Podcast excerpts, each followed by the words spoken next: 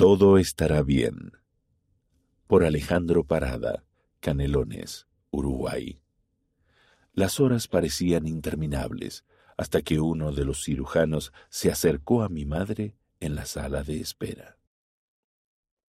A principios de la década de 1980, mi padre, que padecía una grave enfermedad cardíaca, se sometió a una operación del corazón que esperábamos que le prolongara la vida. En ese momento, el innovador procedimiento que usaban los cirujanos era nuevo en Uruguay. Los cirujanos reemplazaron la válvula aórtica por una válvula artificial. Con el tiempo el procedimiento llegó a ser algo común y ha salvado incontables vidas. Debido a que la operación implicaba ese procedimiento quirúrgico revolucionario, asistieron varios cardiólogos y observaron la cirugía. Mientras los cirujanos operaban, mi madre estaba sentada preocupada en la sala de espera. Las horas parecían interminables. Nos regocijamos cuando nos enteramos de que la operación había sido todo un éxito. Cuando salieron de la sala de operaciones, uno de los cirujanos se separó de los demás y fue a la sala de espera.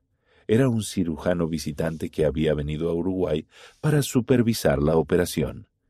Se acercó a mi madre, se detuvo y le puso la mano en el hombro para tranquilizarla. Entonces, mirándola a los ojos, le dijo, Todo estará bien. El cirujano estaba en lo cierto. Mi padre vivió otros veinticuatro años sirviendo al Señor con todo el corazón, ahora sano hasta el último día de su vida. Durante la conferencia general más reciente de la Iglesia, mi madre recordó esa conversación especial hace tantos años. De hecho, la recuerda cada vez que el cirujano visitante, el presidente Russell M. Nelson, habla a los santos. Todos los profetas del Señor son especiales para nosotros de alguna manera. Algunos son especiales porque sirvieron como presidentes de la Iglesia cuando éramos jóvenes. Otros son especiales porque servían como presidentes cuando nos bautizamos. Para mi madre y para mí, el presidente Nelson es especial porque sabe que cada procedimiento médico serio no solo afecta al paciente, sino también a los seres queridos de éste.